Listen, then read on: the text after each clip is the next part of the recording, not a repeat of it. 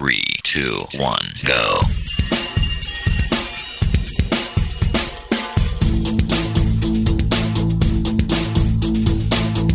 Enredando, la informática que se escucha.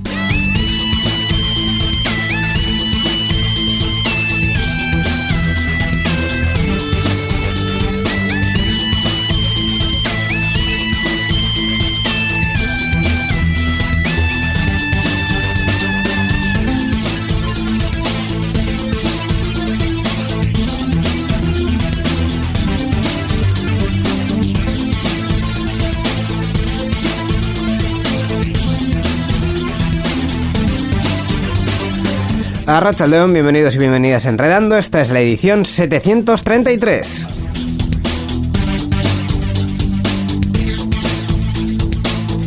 Edición que esta vez nos toca a Miquel en formato secciones. Hola, ¿qué ¿verdad? tal, niño consentino? Pues eh, bien, bien, estamos estupendamente. Vamos a tener hoy la circulación habitual de Sí. personas. Va a venir. Manteniendo distancia, por supuesto, y Man- con todas las medidas. sí, ¿eh? sí, eso sí. Eh, va a venir Gaiska a recomendarnos un, un videojuego. Va a venir eh, también Roberto a recomendarnos un un podcast que, por cierto, yo escucho con pasión. Que Ah, ¿lo conoces? es, sí, sí, es el podcast. Bien. Esto también es política. Yo lo voy, lo voy soltando Vale, para vale. que quede ahí.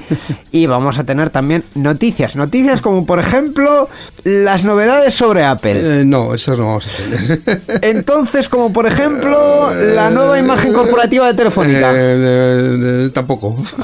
No, estoy que no acierto, ¿eh? No, Eh, no das una, no das una. ¿De qué más vamos a hablar? ¿De Spotify? Tampoco es Spotify. No, eh, ¿de qué más podemos hablar? No Pero sé. bueno.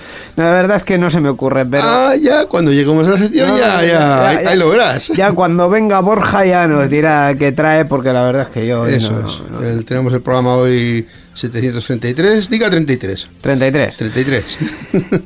Pues nada, con todo esto, incluso con este chiste, eh, vamos a comenzar, vamos adelante y vamos eh, directamente con la recomendación sobre videojuegos. Participa con nosotros en Enredando. Envía tus mensajes al email oyentes@enredando.net o a través de nuestra página web en www.enredando.net. También estamos en Twitter. Sigue al usuario Enredadores. Esperamos tus comentarios.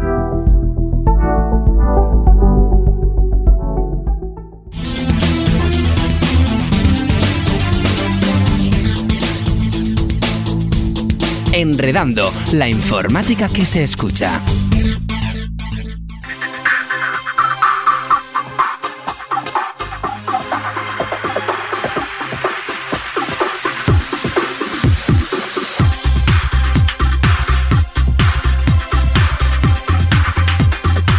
Arrancamos ya esta edición de Enredando y lo hacemos con el contenido que más gusta a niños y mayores.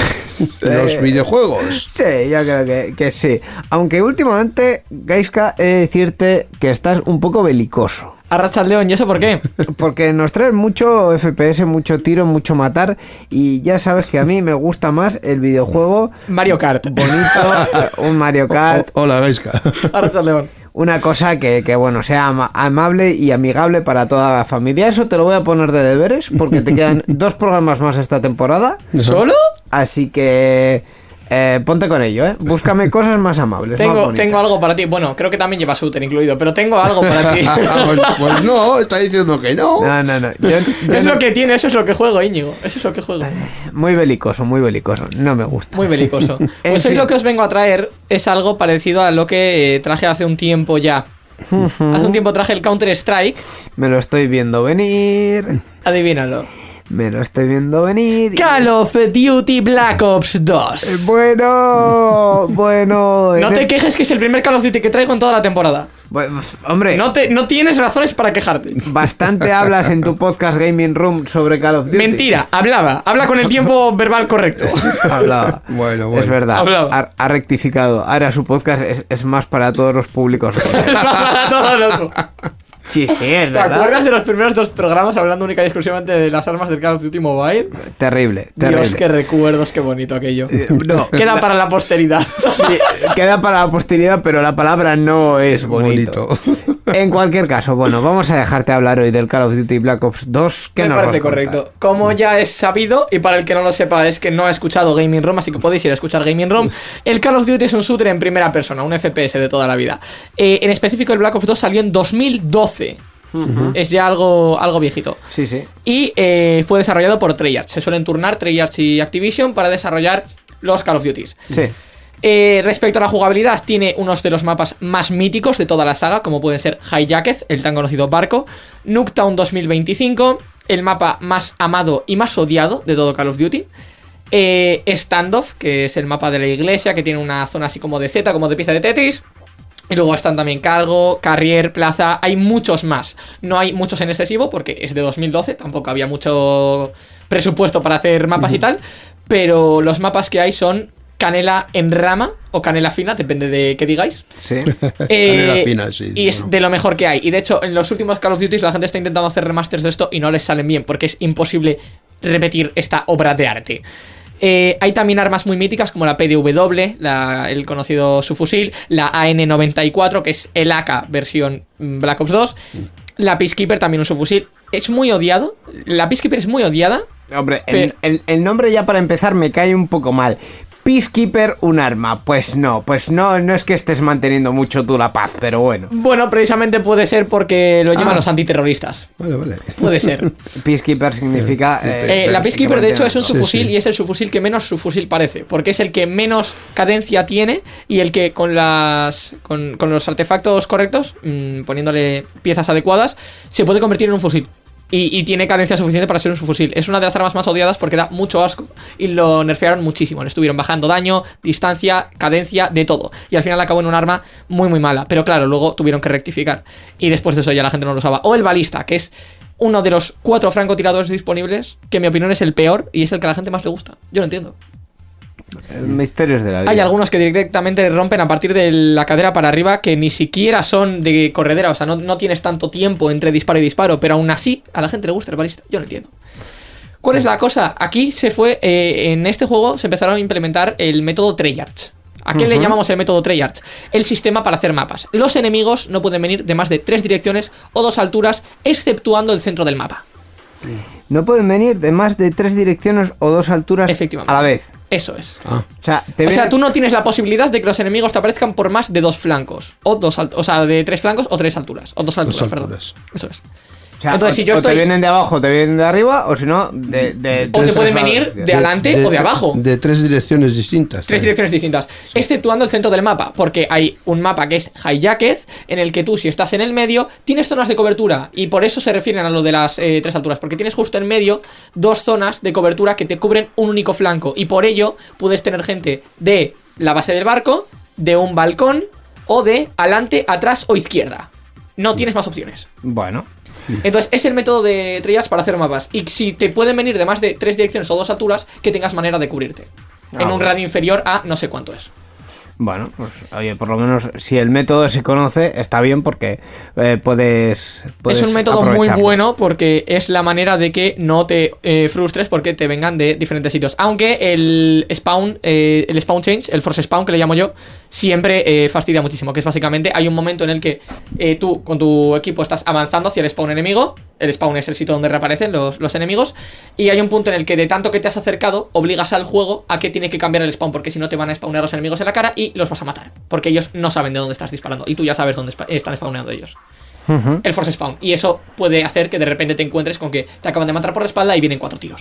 Así como pregunta general, aparte de pegar tiros a cosas, eh, ¿a qué cosas en concreto le pegamos tiros y por qué? A personajes, porque aquí hay dos facciones, los terroristas y los, asti- y los antiterroristas, por así decirlo. ¿No se llaman así? No. Pero al igual que tienes en el Black Ops 3, eh, los, los Black Ops, y luego tienes la parte que los Black Ops son, digamos, los buenos, los Black Operations, y luego tienes a los terroristas. No se llaman terroristas y antiterroristas como en el, en el Counter-Strike, pero es lo que representan.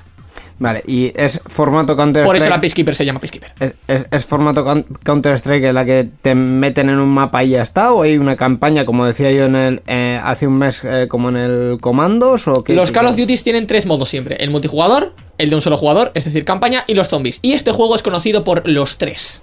Lo cual es muy raro en un Call of Duty, porque en un Call of Duty las campañas suelen ser muy malas y los zombies, la gente es muy crítica con los zombies. Y los zombies del Black Ops 2 y el multijugador son excelentes. Y la campaña, a pesar de que no es de lo mejor, porque obviamente no es un juego de modo historia, está muy bien. ¿El multijugador sigue activo? El multijugador sigue activo con todos los errores que te puedes encontrar. Ah. Tienes hackers por todas partes, tienes ping por todas partes, los servidores ya no tienen soporte y por lo tanto tienes errores 1000, te saca de las partidas, etc, etc. Pero de eso es de lo que vengo a hablaros ahora. Porque las dos partes por negativas que he puesto, aparte de otras muchas del juego ahora mismo, son los hackers y los tryhards. Tryhards es la gente que va muy competitiva. Son, digamos, los rusos del Counter-Strike, pues esos Sí. son los tryhards. Pero precisamente os vengo a hablar de un proyecto que se llama Plutonium. Plutonium es un proyecto que han desarrollado unos chavales, hará aproximadamente dos años, que eh, están cogiendo diferentes Call of Duties, que ahora mismo ya no tienen soporte, y los están eh, creando de nuevo, y están ellos montando sus propios servidores para que tú puedas jugar con gente. Y tú puedas tener incluso tu propio servidor si quieres Eh, eliminando los errores. eliminando los errores. Tienen un sistema anti-cheat muy, muy vasto. Está muy, muy preparado. Los reports y todo está muy, muy bien hecho. eh, para que tú tengas una buena experiencia de juego. Porque ellos lo que tienen es, a pesar de que digan que siempre la comunidad de Call of Duty es muy tóxica, hay gente como yo, como esta gente, que tiene simplemente nostalgia de estos juegos. Y yo no he podido jugar al, al Black Ops 2 porque me quedó un poco antiguo. Era para la PlayStation 3, fue la última consola para la que se hizo. Aparte del Xbox One y tal. Pero fue, se hizo para la PlayStation 3 y claro, yo antes de eso no tenía nada. Entonces yo no pude jugar al, al Black Ops 2. Pero junto con el Black Ops 2 también están creando el Modern Warfare 3 y el War at War, que es uno de los Call of Duty más antiguos. Para que te hagas la idea, se podía jugar a la Wii al War at War. Al- en la Wii. Al War at War. Bueno, es- eso tendríamos la misma discusión que, que hace un mes con, con los- con las consolas antiguas, pero bueno. Efectivamente. Eh, y está en desarrollo el World at War, que me interesa mucho. Porque los Modern Warfare no es un juego que a mí me interese específicamente. Pero sí que es verdad que tenía muchas ganas de jugar al Black Ops 2. Y ahora que he encontrado la manera, pues estoy muy contento con eso. Por, con el desarrollo además. Lo llaman Plutonium T6 porque es el eh, sexto proyecto de Treyarch. Y el Modern Warfare se llama IW5 porque es el quinto proyecto de, eh, de mm, Infinity Warfare. Eh, entiendo que para estas modificaciones tienes que tener el juego original compradito, No, ¿no? No, no es el caso. Tú te descargas lo que es el launcher de Plutonium porque tiene su propio launcher, solo que no puedes hacerlo como lo harías con cualquier otro juego, que te descargas el launcher y el launcher tiene una interfaz gráfica y bla. No. Tú te descargas el launcher, eh, lo colocas en una carpeta en específico, te descargas el juego, lo colocas dentro de esa carpeta, ejecutas el launcher y el launcher ya sí que tiene interfaz gráfica. Tienes que guardar el setup en una carpeta y tal, y cuando se te abre, se te abre el juego con eh, una pestaña de command prompt. Y esa pestaña de Command Prompt está hecha para que puedas usar ciertos comandos para que si tú quieres crear una partida de cero y invitar a tus amigos, pues te pongas en el menú principal, te vayas a la terminal y pongas X Party Go y automáticamente se inicia una partida. Por ejemplo. Porque a pesar de que están en desarrollo, de que sea todavía mejor, obviamente hay ciertas cosas que no pueden pulir. Y tiene una comunidad muy grande, al nivel de que tienen un servidor de Discord con 100.000 personas, y constantemente hay un cuarto de ellas activas. 25.000 constantes. Madre mía. Entres Joder, cuando entres. ¿Cuánta gente? Pues sí, la verdad es que. Muy popular, ¿no? mucha. Pues la verdad mira, que sí, teniendo en cuenta la relevancia del impacto que tuvo el Black Ops 2, no es mucha gente, pero teniendo en cuenta el proyecto lo que es, sí, es muchísima gente. Sí, sí. Pues mira, un proyecto, eh, digamos, aparte muy interesante también para... Que, que esto también sirve para... Y altamente recomendado. Para mantener la historia de los videojuegos eh, viva. Eh, una nota no me vas a dar tampoco, ¿no? Eh, el Black Ops 2, no te voy a dar una nota, pero te voy a decir que es un juego que ha reunido a toda una generación. Y si no te ha reunido a ti, es porque no juegas shooters. Porque si los jugases, te habría reunido a ti también. Efectivamente. Eh, que os lo recomiendo. Os gusten los shooters o no, es un juego que solo por la propia experiencia, incluso si no os gusta el multijugador, podéis jugar a los zombies, podéis jugar a la campaña. Es un juego que hay que probar dentro de los shooters. Es el mejor Call of Duty, en mi opinión, hasta la fecha.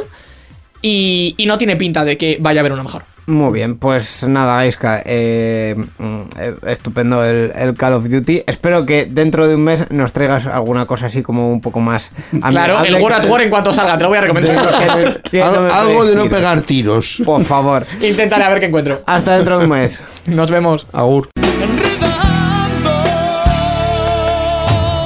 La informática que se escucha.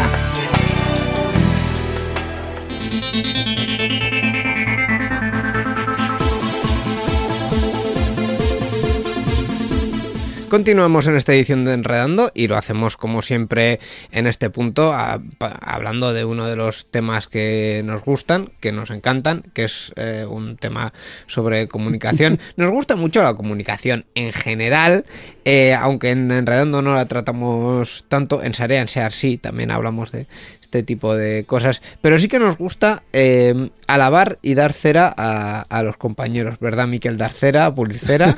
sí, sí, es- aquí- ahí lo has pillado. ahí, ahí, ahí está bien. Está bien, Entonces, para todo esto, uy, qué prolegómeno más largo estoy haciendo hoy. Tenemos la sección. Mundo Podcast. efectivamente, y tenemos a el experto, nuestro experto en podcast, que es Roberto Arrachaldeón.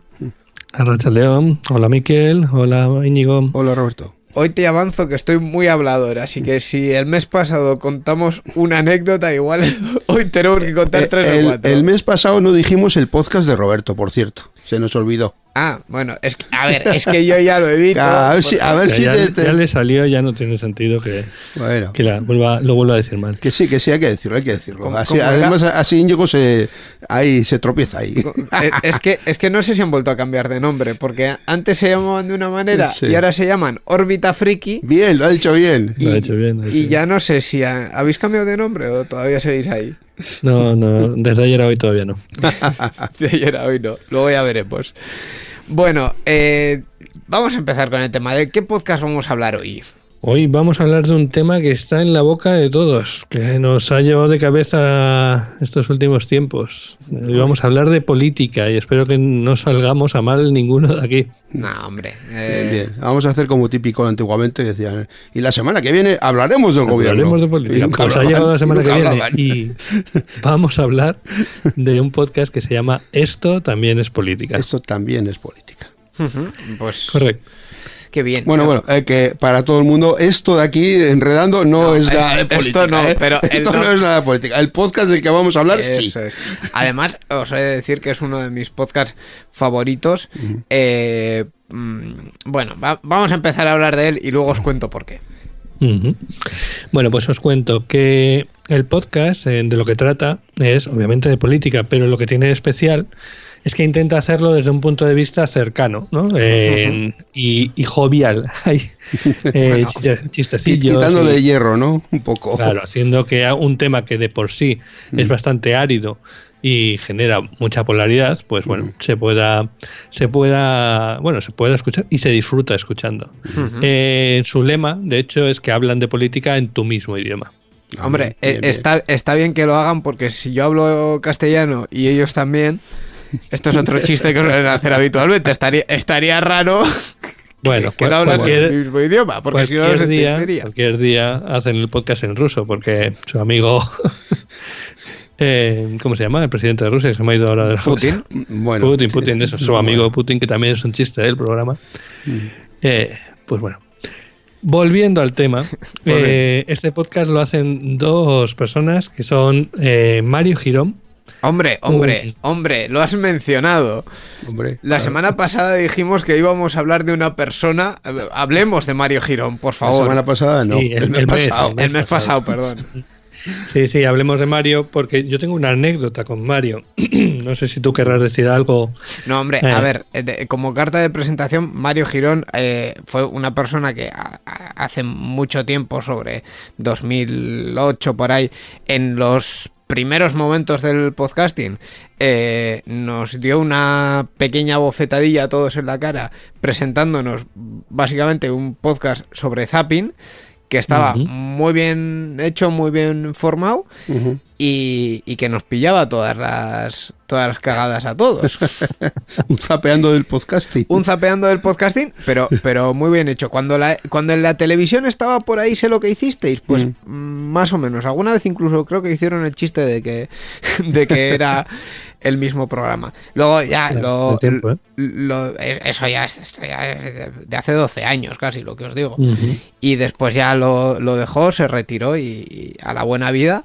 Y cuando volvió, pues volvió con- Hablando de política, por hablando de política, efectivamente. Sí, sí, pues eh, mi anécdota con Mario es que yo a Mario le vi, igual que tú el mes pasado nos contabas lo de, Lo de lo de Margot. Margot, que las viste en unas JPOds, pues yo a Mario lo vi en unas, eh, los Pod Days creo que se llamaban aquel evento. Y bueno, eh, yo soy era muy fan de esto también es política y eh, me fui a acercar con él. Mi compañero de podcast, Igor, cuando vio el, el plan el que iba salió escopetado. Porque básicamente me acerqué a Mario Girón en plan fanboy y le digo, soy muy fan, soy muy fan. y, y claro, Mario se quedó así con, con cara de circunstancias, pues me dio la mano y dijo, bueno, pues muy bien, me alegro. Es que, claro, eh, de- con, con la comunidad, entre comillas, tan reducida que cada vez más y el podcasting ha, ha ensanchado mucho, pero eh, todavía, momento, sí, claro. todavía hay gente a la que se le hace raro el, el que le vengan y, y le diga soy fan. Pues, pues sí, pero la verdad es que mm, eh, hay, hay que ser fan de Mario Girón. O sea, Pues sí. Y luego también está con él eh, en este podcast Miguel Rodríguez, que eh, si bien Mario Girón en este podcast hace la labor de, de conductor y en cierta manera de, de persona de a pie, de Pepito Grillo. exacto, Diría, Miguel es... diría que de mamarracha un poco también, con todo el cariño. Sí, sí. pero- Sí, sí, es el, eh, digamos que es nuestra representación en el podcast. Somos, es la persona normal que, que está ahí, pues bueno, sea, eh, transmite nuestras dudas. Sí. Miguel, sin embargo, es licenciado en historia, es docente y creo que también está haciendo un grado en política y es una enciclopedia con patas, aunque también tiene mucho de preparación en el trabajo Sí. de, de estos podcasts. Sí. La entonces, es que se- cada vez que tratan un tema se, se nota. Eh, Sí, por, lo, sí, por sí. lo menos la, la preparación y la, y la documentación. Claro, hay una cuestión que, eh, sin, sin pasar, mm, eh, sin ignorar el, el tema, eh, a la, si alguien se está planteando ya con esta, con esta carta de presentación, ahora vamos a hablar de sus grandes éxitos, pero si con esta carta de presentación se está planteando escucharlo, eh, eh, obviamente eh, eh, hay un intento de, ser- de ser divulgativo y neutral, pero aquí cada uno tenemos nuestra nuestra opinión. Entonces, eh, La ideología de cada uno tiene la suya. claro, hay que hay que escucharlo con, con esa mente abierta de decir, vale, estoy escuchando eh, la reflexión y la opinión de otra persona. Me va a explicar algo, pero también va a opinar sobre ello. Todos opinamos al final. Sí. De cualquier opinión cosa. siempre hay, pero si hay algo que bueno o algo que puede definir eh, el programa, es que al final les dan tortas por todos los lados. Los Sí. de un lado y los del otro. Esos que no Así se que casan algo con tienen nadie. que estar haciendo bien. Esos que no se casan con nadie. Pues mira, hablando sobre, sobre esto, eh, y, y ya en- entramos eh, en los episodios eh, míticos, os introduzco en los episodios míticos, uno de los que yo más recuerdo es el tema de eh, los programas de los partidos políticos, porque claro, eh, to- todos decimos, no, yo voy a votar a A o B, pero realmente nos hemos leído qué dicen esos de lo que van a hacer. Luego sabemos que lo que van a hacer es, es cosa aparte. Pero ¿qué dicen de, de lo que van a hacer? Eh, bueno, eh, yo en algún podcast que han dedicado a leer y repasar los programas de los partidos políticos e intentar sacar propuestas de ahí, Me acuerdo yo de un dirigente que andaba diciendo lo de programa, programa, Programa, programa, programa. no recuerdo quién era, pero eh, no eso me quedó. Sí, eh, pues, pues creo que era alguien de la izquierda, pero yo tampoco Sí. me acuerdo. Somos demasiado jóvenes. No me acuerdo quién era yo. Bueno, eh, pues los de los programas de los partidos políticos, que en las últimas elecciones también los hicieron, pero unos lagrimones a ratos de decir, eh, pero, pero ¿cómo puede ser esto? Y, y que encima lo tienen que hacer y digamos que eh, es, es por donde por donde un partido político nos presenta sus propuestas. Pues eh, en el ámbito tecnológico, palabras como blockchain, como big data, como sandbox, que dices, bueno, voy a hacer un polo de creación de empresas basado en blockchain y dices, pero, pero, pero tú sabes lo que es el blockchain, amigo mío. Yo, yo, yo no lo sé. En este programa hemos tenido dos invitados Que, han- que han ¿Qué- intentado explicárnoslo. que además fueron, eh, ay, no me acuerdo ahora de sus nombres. Eh, uno, no me acuerdo. Gorka. Eh, no me No, acuerdo. Gorka que- Palacio. Gorka Palacio, Gorka Palacio. uno de ellos fue Gorka Palacio y el otro En Eco. Fue- se habló de- Sí, no fue en sí, Eco. y tam, eh, en Eco Astorquiza. en Eco Astorquiza. No, perdón, tuvimos tres Pues y, eso. y el otro fue eh, nuestro compañero del club mm, Marca bien. Malkavian, Malkavian, que, también Ortega. está muy en el tema del blockchain Sí, y le sí, dijimos, ¿qué es el blockchain? Pues yo todavía no me he enterado. O sea, Y yo es creo que que, el concepto es un poquito. Yo, la verdad, que a mí me cuesta eh, entenderlo, la verdad. y, Eso y es- claro, los ves en los programas de los partidos políticos y dices, bueno, ¿qué es esto? ¿Qué es esto? Pues sí.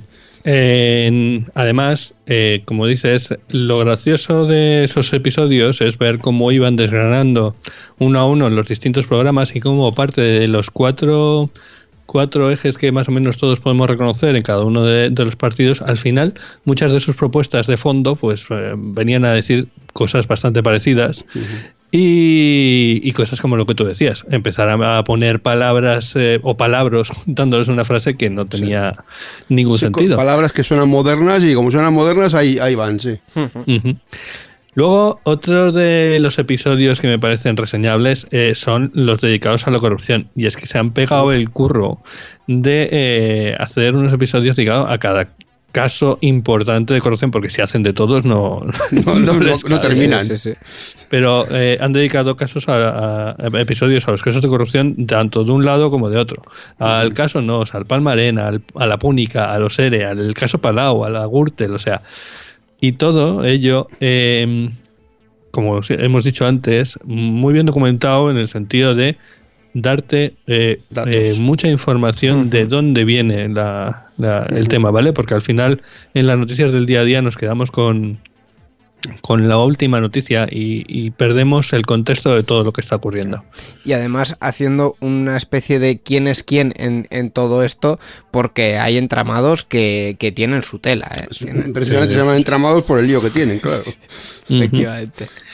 Correcto. Y luego, eh, otro episodio que me gustaría resaltar, dentro de los muchos, eh, porque llevan desde 2016 aquí ya los amigos eh, Ca- dedicados a, ¿cada a intentar divulgar sobre, sobre la política. Y, y eh, eh, uno de los que es un ejemplo de divulgación es el que dedicaron a los sistemas electorales en, en Europa. ¿vale? Han dedicado a eh, episodios a la ley de ON y cosas así. O sea, hay episodios específicos para la ley de aquí, pero hicieron uno también pues para explicar cómo funcionaba en otros países de Europa. Eso, porque siempre decimos esto de afuera lo hacen mejor y a lo mejor siempre, siempre no es verdad. Todo, todo tiene su, Su matiz. su matiz. Correcto.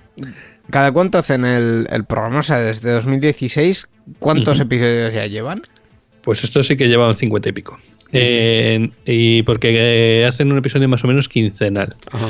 Hay algunas épocas que eh, se han tomado un descanso, porque todos necesitamos descanso, pero son bastante, bastante fieles. Y debo decir que, al igual que tú, yo por lo menos cuando entra el episodio de esto también es política, en mi podcast suele subir mucho en la lista de reproducción.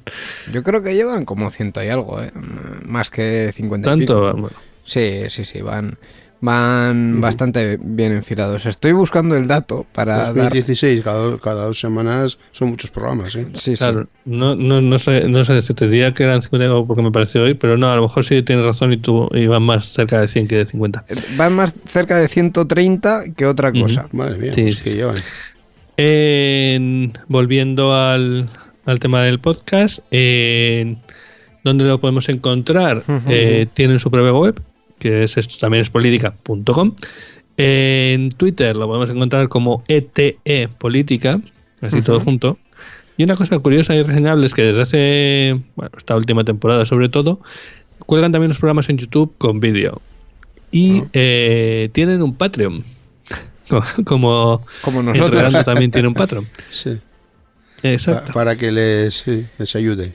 Mm, Y últimamente eh, en ese Patreon pues eh, están lanzando audios más, eh, más a menudo, digamos. Pero bueno, no hace falta, no, con toda la información que dan a través de, de su programa en abierto, como si dijéramos, es más que suficiente. Bueno, pues ahí la recomendación de esta de este mes, que la hemos hecho un poquito más larga. Esto también es política, para que estéis al día de lo que se cuece en la vida pública.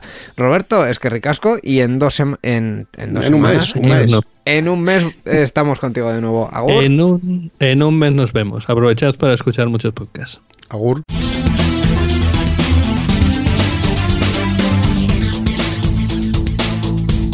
Enredando, la informática que se escucha.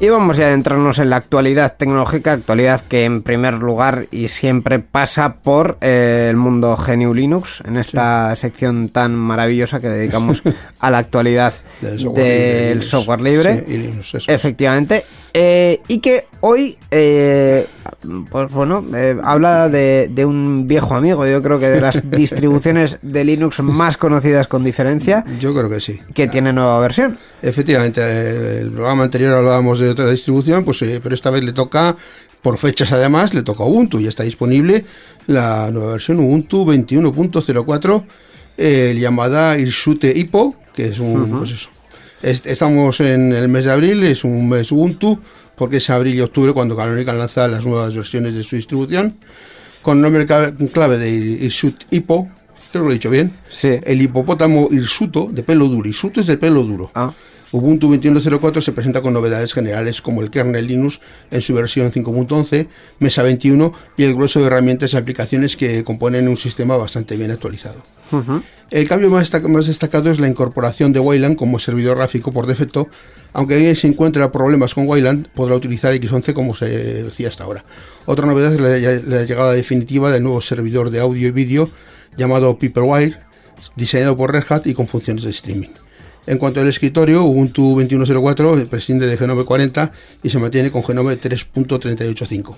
Genome 40. Sí, sí. Han, han dado un salto ahí en el naming un poco brutal, del 3.38 al 40 directamente. Eh, sí, bueno, es 4 algo yo creo que es, pero bueno, en fin. En, en con Genome eso, eh, la versión, digamos, la, la- la línea la línea 4, digamos, Sí. eh, cambian el número principal. Bueno, pues eso, mantiene el Genome 338.5, eso sí, con varias aplicaciones de Genome 40 ya preinstaladas o disponibles en los repositorios. Lo que sí se renueva es el aspecto de Genome Shell, que se viste con un tema oscuro. También, como suele ser, suele ser habitual y aprovechando la salida de esta nueva versión en su rama principal, se han lanzado las versiones disponibles en otros escritorios gráficos como Kubuntu con KDE, Subuntu con XFCE y Ubuntu con LXD, entre otras. Mira, pues eh, todos los sabores, eh, sabores Sí. ya están disponibles. disponibles. Esta distribución se encuentra disponible, que, valga la redundancia, y todos nuestros oyentes podrán descargarla de la, de la siguiente dirección, que la dirección es muy es ubuntu.com. Y también recordar que esta información y los contenidos anteriores de esta sección, todo lo que hablamos aquí, están disponibles en la página web del club. Pues eso es, la nueva versión de Ubuntu, la 21.04, la Irsute Hippo ya está disponible y como decías, eh, Sí. Miquel, nos ha llegado esta información, esta noticia eh, Sí. de la mano del club. Eso es, y está disponible esa información y, y también todas las anteriores, ¿eh? en la web del club. Y el club, ¿qué, qué es el club? El club es la, es la Asociación de Vizcaya de Usuarios de GNU Linux que se dedica a promover el uso de software libre tanto en el ámbito público como en las empresas y usuarios particulares. Y la página web la vamos a decir, la dirección es glub.bit, glv.bit latina z. La informática que se escucha.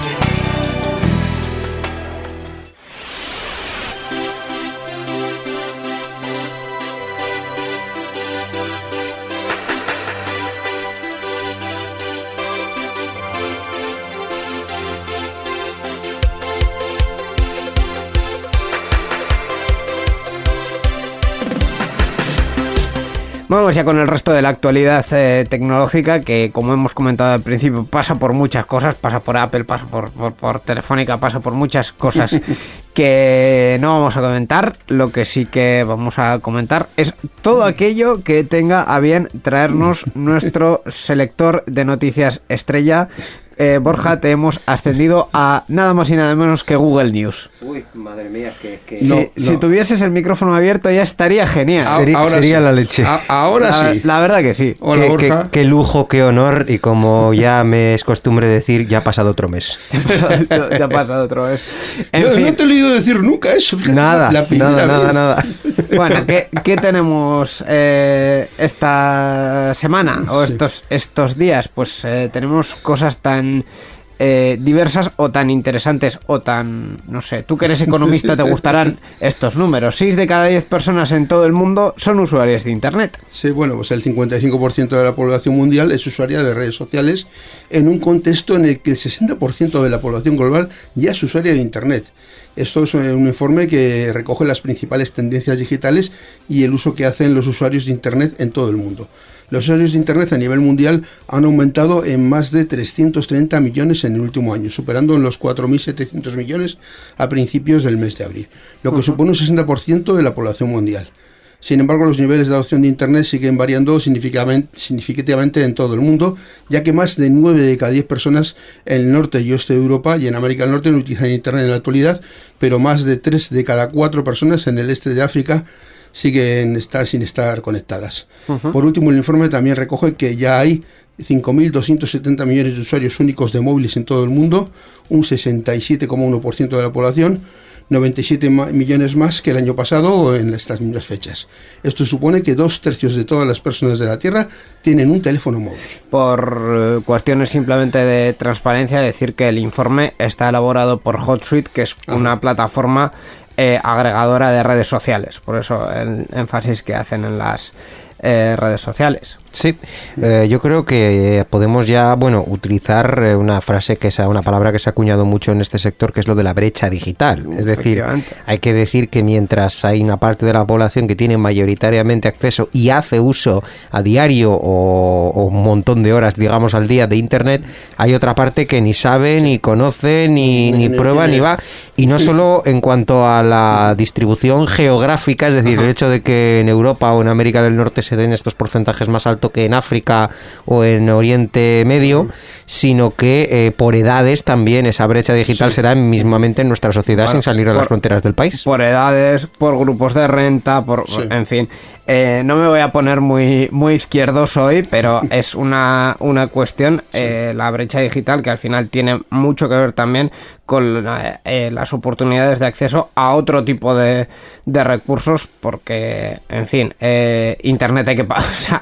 empezando porque Internet hay que, hay que pagarlo, el resto. Yo, lo yo diría que pr- primero hay que tenerlo, por la falta de infraestructura, Sí. después hay que pagarlo, que es la falta de dinero, y tercero hay que saber usarlo, que es la curva de aprendizaje. Sí, Esos sí, tres sí. factores seguramente sean los que más inciden en que mientras algunas personas manejan ya toda su vida por Internet como si nada, Mm. a otras les resulte un mundo únicamente hacer una gestión simple. Sí, sí, Sí, así no, es. no vamos a hablar aquí en este programa tampoco de la declaración de la renta de Vizcaya, por favor. Para nada, ¿no? No, no, pero. No pero- está en el guion, así que mm, no, pásalo, no. pásalo. No, vamos a dejarlo ahí, pero sí que es cierto que, que la brecha también, también es esto, también es que tres de cada eh, tres de cada cuatro eh, personas eh, en, en la Tierra tengan un móvil, pero aún así eh, siga habiendo muchos problemas de, acceso a, Internet, que al final es, son problemas de acceso a otro tipo de cuestiones.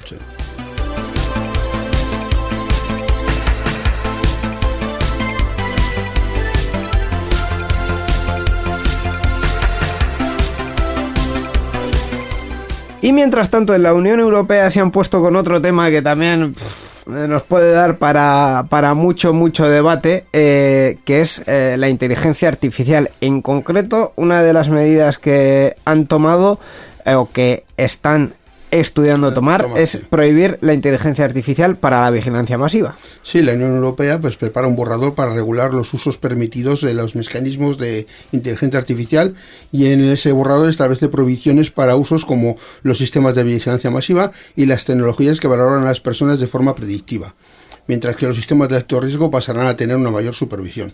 La nueva resolución comp- contempla que los Estados miembros de la UE deberán constituir un Consejo Asesor Común integrado por expertos y dedicado a validar los sistemas de IA de inteligencia artificial considerados de alto riesgo.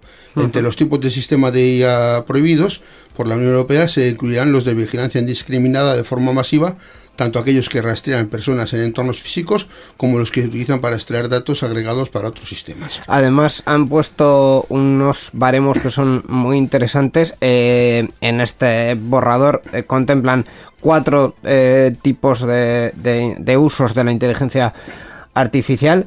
Eh, uno de ellos es el riesgo máximo, el riesgo ina- inaceptable, el negro. Eh, sistemas, por ejemplo, que puedan considerarse una amenaza para la seguridad eh, y los derechos de las personas. Estos Sí. están prohibidos, incluido los usos militares de la inteligencia artificial. En el nivel, digamos, eh, de gran riesgo, en el nivel eh, rojo, em, han puesto sistemas eh, como por ejemplo, eh, eh, eh, aquí lo tengo, sistemas que puedan afectar a la educación para hacer trampa en exámenes, sistemas de componentes de ciru- cirugía, reclutamiento de personal, servicios públicos. Ahí hay muchas obligaciones, entre ellas análisis de riesgos, transparencia, documentación detallada, supervisión humana. Y luego están el riesgo limitado y el riesgo mínimo. En el riesgo limitado, en el amarillo, digamos, eh, incluyen sistemas como los chatbots, eh, tanto en texto como en audio. Es decir, que tú hables con una maquinita, pero que la maquinita no sea opción 1, opción 2, opción 3, sino que según lo que tú digas, te vaya siguiendo la conversación eh, calculada o, o diseñada en tiempo real. Eh, ahí los usuarios deben ser advertidos el riesgo mínimo que- para el que todavía no han previsto ningún tipo de legislación, pues es como eh, inteligencias artificiales para videojuegos, eh, aplicaciones de tratamiento de imagen, pues para eso no, no, van, no va a entrar la Unión Europea en, en esto. También hay otro tema, Borja, que es el tema del reconocimiento facial. Sí, porque eh, claro, la inteligencia artificial también se puede aplicar a esto. Sí. Correcto, en el borrador que nos han mostrado la Unión Europea menciona también los sistemas de reconocimiento facial en espacios públicos para los que pasará a exigirse una autorización especial, mientras que también se requerirá que los sistemas de inteligencia artificial se identifiquen cuando las personas, pues como has dicho, interactúan con ellos, este es el caso del, del chatbot, salvo en los casos donde sea pues obvio por el contexto Sí. en que lo estamos usando. Eh, ¿dónde, ¿Dónde metemos aquí a Alejandra? Es el, el chatbot.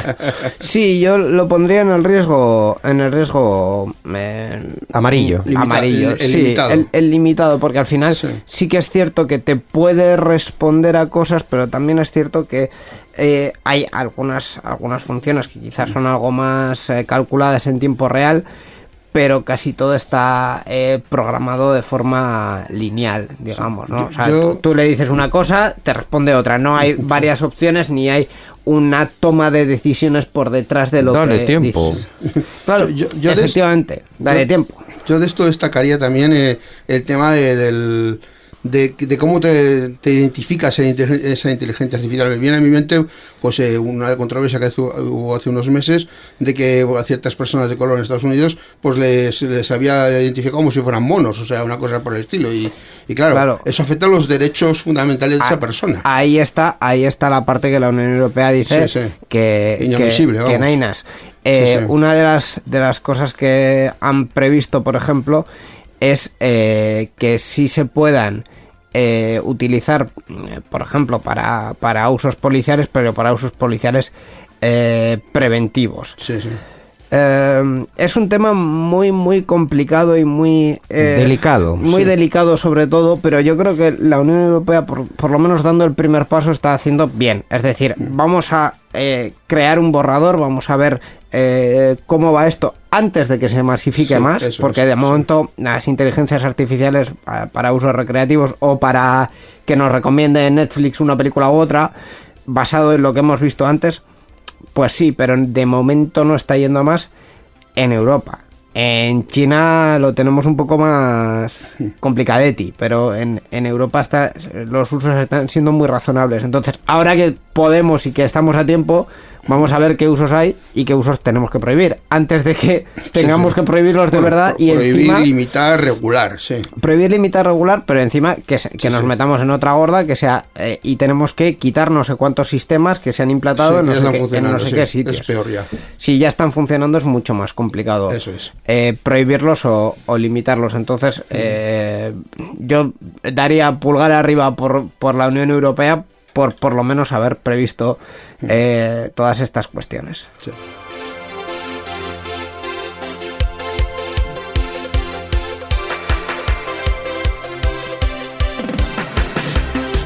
Hemos dicho que no vamos a hablar de Apple, que tampoco vamos a hablar de Spotify, pero sí vamos a hablar de podcast. Porque si en este programa se habla de podcast, lo contamos eh, todo y contamos en una breve, digamos, tres noticias. En una, en el tema del podcasting ah, con ciertos intereses se está metiendo Apple, diciendo que eh, a partir de ahora en su plataforma se van a poder configurar podcast de pago. Eh, Spotify, más de lo mismo. Eh, aparte de pagar por la suscripción de Spotify, si quieres o no, también van a servir de intermediarios para que pagues por cierto contenido. Y Facebook, que eh, por un lado ha presentado las mm, salas de chat de voz, que es como Clubhouse, una red social de la que aquí no hemos hablado, y que yo creo que eh, nació y murió en, en 15 minutos. Eh, así que tampoco le vamos a dar más. Pero también eh, quieren eh, meterse un poquito en el tema del, del podcasting. eh, Facebook, quiero decir, y quieren hacer eh, algún, alguna producción ellos mismos, incluso están barajando algunos nombres grandes en, en Estados Unidos. Eh, voy a hacer un poco de spam, Miquel. Bueno. ya, ya que estoy, y voy a hacer spam, pero perdóname porque es spam de la radio pública. Entonces, eh, la semana pasada, en la, la semana pasada para nosotros, el, voy a decir la fecha exactamente, que fue el 25 de, de abril, eh, tuvimos, yo, yo tuve la grandiosa suerte de estar en Radio Euskadi hablando con eh, Gorka Zumeta, que es un... Te invitaron. Sí, sí, o sea, me invitaron a una tertulia con Gorka Zumeta, que es un señor que de radio sabe bastante, con José Antonio Pérez, un guionista, entre otras cosas, de podcast, que trabaja en, en Podium Podcast, y eh, con eh, una, una compañera que también hace podcast, de la que me estoy quedando de culo porque no me acuerdo de su nombre, Nuria. pero lo voy a encontrar ahora mismo. Isabel Cadenas, Ah, no, Isabel. que eh, puso en marcha un podcast llamado Esto no se habla, eh, con, con ayuda también de unas, de unas becas de, de Google. Eh, este tema está calentito. Es decir, eh, yo creo que siempre está calentito por, por la los tertulia mismos era sobre sobre podcasting. podcasting. Sí, sí. O radio.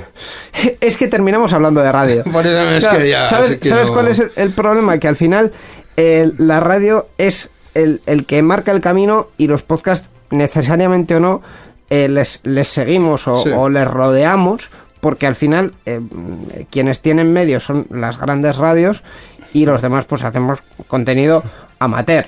Entonces, eh, por ahí hay, hay, que, hay que seguirles o hay que tenerles por lo menos como referente. Estamos en la misma industria, quieras o no. Eh, yo recomiendo a nuestros oyentes, si quieren ir a escuchar aquello, que es un, un ratito de, de tertulia muy bueno, también para ver un poco cuál es el resto de las cuestiones que han pasado respecto, respecto al podcasting, que son muchas, hay muchos intereses. Eh, esto fue dentro del programa Más que Palabras. Más que palabras, Más que palabras. presentado por Roberto Muso. Está la carta y también está Sí. por ahí la sección aparte. Así que, ala, ya, ya lo he recomendado. Ya he venido a hablar de mi libro. Has hablado de tu libro. Muy bonito, bien. bonito autobombo que te has dado, sí, efectivamente. Hombre, es que yo, sabes que siempre vengo aquí a hablar de mi Se libro y parece si un no... a Manolo, y- el del bombo. Sí. bombo, No, no, bombo. no, no. Si no se habla de mi libro, yo me voy. Ya, ya, ya solo falta que hables del Patreon al, al hilo de que estaban poniendo los podcasts de suscripción de pago y tal, suscríbete y danos dinero, pues... Eso siempre lo hacemos, pero más ah, tarde, bueno, más tarde. bueno, no, no, no, no, no, qué- quédate lo que tarda el siguiente jingle en sonar y vas a ver cómo lo hago. Participa con nosotros en Enredando. Envía tus mensajes al email oyentes@enredando.net o a través de nuestra página web en www.enredando.net. También estamos en Twitter. Sigue al usuario Enredadores. Esperamos tus comentarios.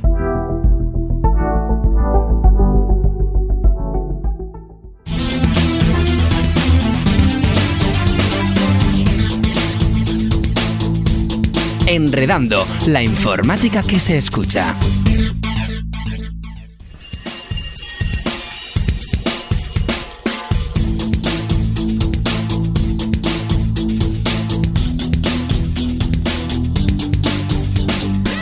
Pues efectivamente, Borja, estás invitado a la despedida porque, porque aquí es donde hablamos de nuestro libro, del, del Patreon y de las cosas eh, de, de- de los diners. Aunque casi... eh, Igual te dejo contarlo a ti si quieres. Pues nada, así por hacer un poco el, el cambio de roles, eh, patreon.com barra digital donde podéis apoyarnos y por una muy pequeña suscripción, una cuota de dos 2 euros. euros, desde 2 euros al mes, podéis tener acceso exclusivo a un podcast que hacemos ahí muy majete, que se llama Backend. También podéis escuchar este programa y otros que se producen en esta casa antes, que, nadie. que nadie. Y sobre todo podéis apoyar y contribuir a este magnífico proyecto sin ánimo de lucro que es Euska Digital y que trata de hacer del mundo radiofónico un lugar mejor. Oh, qué bonito, Qué qué bien bonito le- te ha quedado. qué bien le ha quedado. Qué Desde- bonito te vamos a invitar todos los programas a que llegas esto. Efectivamente, desde 2 euros eh, para el acceso exclusivo a, a Enredando y para todo el contenido de Euskadi Digital. Solo 5 euritos. Salimos más baratos que Spotify, ojo, ¿eh? Muy baratito. Ahí estamos, patreon.com barra Euskadi Digital. Ayúdanos un poquito. Borja, pues eh, ya te vamos a despedir con, con esto hasta dentro de un mes. Muchas gracias muchachos y nos vemos en un mes. Muchas gracias, Borja.